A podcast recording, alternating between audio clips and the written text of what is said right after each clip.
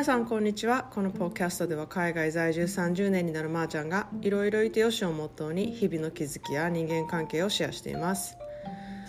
Hello everyone Do you do moving furnitures here and there to just to freshen up the room? Well ever since I have my own room I'm somewhat addicted to moving furnitures I've, I've probably done it like a million times ever since I'm probably third grade or fourth grade and um, ever since then i do it every once a month or more sometimes. Um, this is the way that i do just do the deep cleanup moving furnitures. You can dust off everything underneath on top of it. Um, therefore i didn't like owning a super um, heavy furniture that is hard to move. It has to be movable by myself. And i do use those sliding um, you know, a tool thing that to move the furniture easily as well. And I absolutely love the feeling when you wake up and you feel like you're in a different room or a different place after you move your furniture around. Does anybody relate to that? 皆さんこんにちはいかがお過ごしでしょうか私は出かけるのも大好きなんですけれども家で過ごすことも同じぐらい大好きなんですねでずっと家で過ごしててもあんまり苦ではないんですねでそれはまあ普段から家を暮らしやすいようにあのしているというか自分のなんか好きなものに囲まれたりとかこう自分の家を居心地いいスペースにあのしたいなっていうのを日頃からちょっとあの気をつけてるっていうのもあるんですね、まあ、そういうのが好きっていうのもあるんですけれども。でこうお気に入りのねあのものに囲まれるとかこうお気に入りの場所が家の中であるとかなんかそういうところがすごくあの昔からこだわりがあってねあのそういう美しいものとか可愛いものとかが目に入るようなあの生活をなしたいとすごく思っています。で個人的にね私は結構こじんまりしたスペースが好きであのそれはやっぱり自分の手で全てお手入れができるっていうこともあるし掃除もしやすいしこういつも綺麗にね保ってるじゃないですか。こうあのこじんまりスペースだとこじんまりしたスペースだとただあのすっごい広かったりとかあのめちゃめちゃなんか殺風景でだだっ広いっていうのもまあなんか空間としてはいいんですけれどもこうあんまり落ち着かないタイプでこうある程度狭い空間にいる方が私はあの好きなんですね。だからまあ結構一番お風呂場っていうのが落ち着くのかもしれないですねでまあ好きな家の中で好きな場所はやっぱりキッチンとあのベッドルームとお風呂場っていうそのやっぱり3つなんですけれどもなんかやっぱりそその辺は一番重要としてるというかその3つがあの、まあ、ちゃんとしていたらあの多少リビングが散らかっていてもまあうん、なんかそこまでストレスにはならないかなっていうあの気がしています。でアパートやマンションなどのねベランダがある空間っていうのがすごい好きでね。ちょっと高いっていうところもすごくあの萌えポイントだなって思います。だからね日本のこう結構昭和な古い団地とかをねレノベーションしてこうあの住みやすい自分なりのなんかスペースにしている方とかのねインスタグラムを見たりとかするのもすごく好きなんですね。であの古い団地とかのねキッチンとかもやっぱすっごい愛嬌があってめっちゃいいなってあのアメリカにはないタイプの感じのこうキッチンだからこうないものねだりですごい可愛いなって思います。でねあのよくこう雑誌とかでアメリカンホームみたいなカリフォルニアホームみたいなんで見ると思うんですけれどもめちゃくちゃなんか広くてこうスペースがあって大きなお家でみたいななんかそういうのはねやっぱあの私の友達も住んでる人多いんですけれども遊びに行くとねうわすっごいなめっちゃなんかホテルみたいやなとか思ったりもするんですけどあの反対にね市内に住んでてこう狭くてベランダがあってみたいなところの方がね私はあ住むんやったらこういう感じのとこがいいなって結構思います。遊びに行くにはね全然あのすごく広いところのお家とかねお宅とかすごくいいなって思うんですけれどもね。でもまああの実際一人暮らしとかねルーメイトと住んでいたところはそういう市内の狭いアパートであのだったんですけれどもでも私はなんかもう全然文句も何もなくすっごい気に入っててめちゃめちゃお気に入りな場所だったんですね。でどっちかというと今はものすごくあの贅沢なことに一軒家に住んで広いお庭があってプールがあってっていうあのとこに住んでるんですけれども、ま、こっちの方がまだなんかやっぱり不平が多いというかあのやっぱりやることがすごく多いし手入れもかかるし、うん、なんか手が届かないというか行き届かないっていうそこまでめちゃくちゃ広いわけでもないんですけれどもアメリカのねあのすごく大きなお宅に比べたらうちの家は全然あの小さい方なんですけれどもあのだけどまあすごく手入れが大変だなってめちゃくちゃ思います。で私の父はねインテリアとかねこう新しい家とか家の作りとかがすごく大好きであの実家のあのを建てた時もデザインした人なんですけれどもよくねちっちゃい頃からモデルハウスとかに連れてもらったんですねでそこでわあこんなとこに住んだらこんな風に過ごしたいなとかこんな家具を入れたいなとかなんかちっちゃい頃からそういう妄想でねあのするのがすごい好きだったこともあってあの多分モデ模様替えとかそういうインテリアとかにめちゃくちゃ興味があの持ってきたんだなって思います。でそのせいかねあの一人部屋をもらった頃っていうのが多分3年生ぐらいだったかな。あの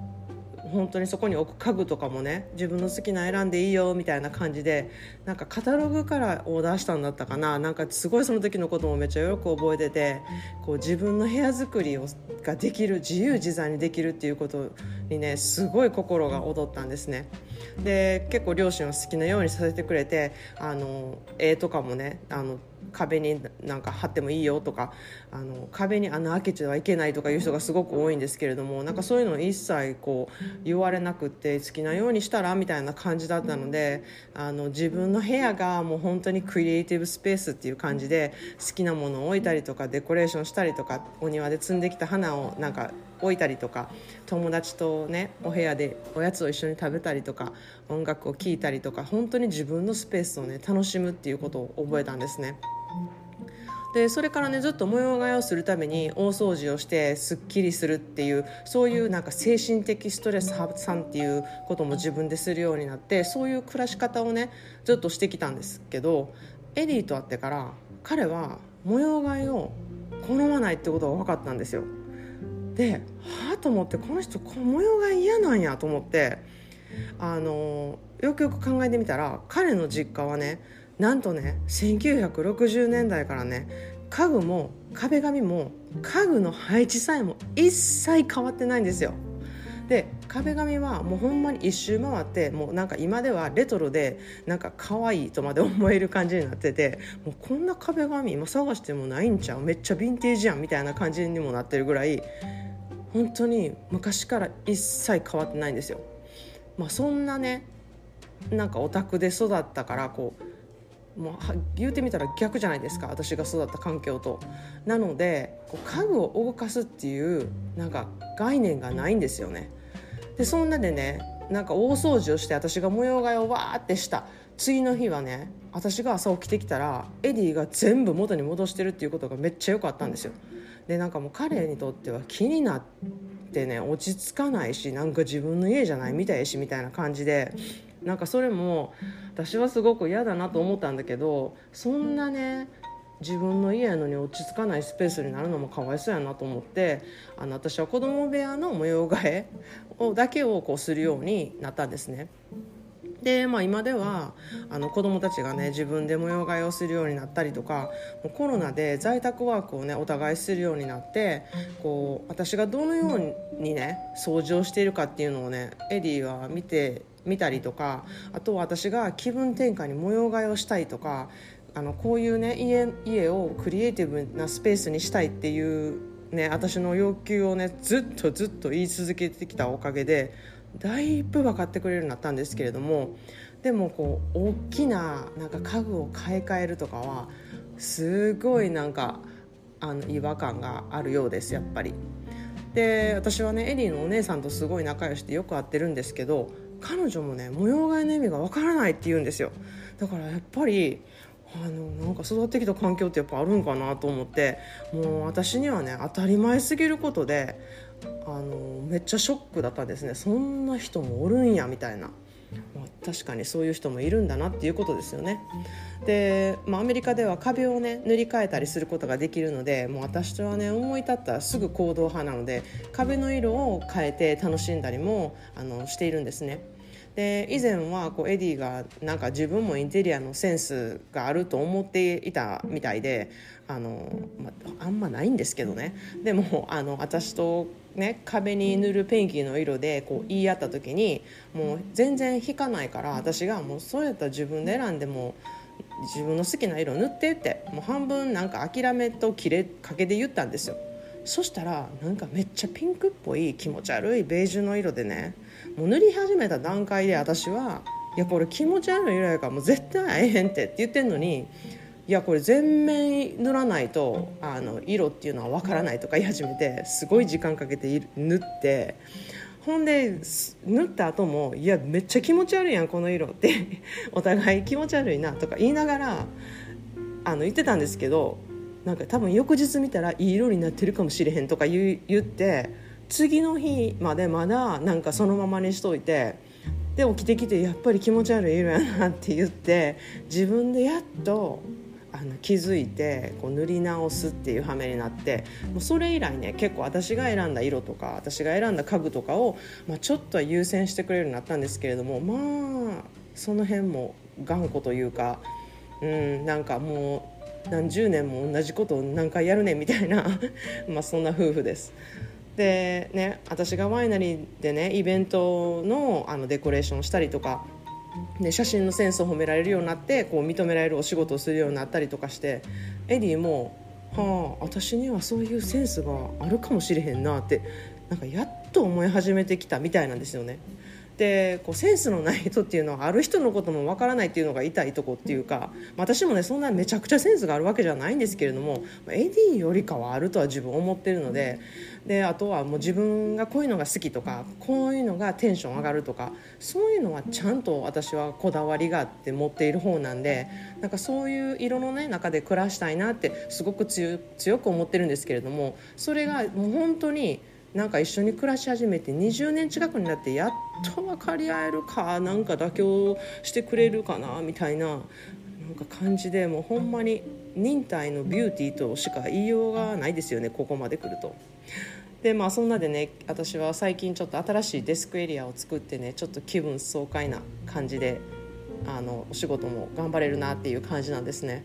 で模様替え中ね一番楽しんでる人はねあのうちの猫ちゃんなんですこういろんなものが動くし家具もね動かされるしあの家具の上に乗ったらまた違う景色が見えるしなんか椅子とかもいろんなところに動いててなんかぴょんぴょんいろんなとこにあの行き渡れるしなんかすごくあの楽しそうなんですね。アスレチックみたいな感じで。それであのあこんなとこいいとこ見つけたなみたいなとこで絶対寝てたりとかするのでこう本当にお気に入りの場所とか居心地いい場所っていうのがすっごい探すの上手やなって猫を見てると思います。だから私もなんかそういう居心地のいい場所を見つけるのがあの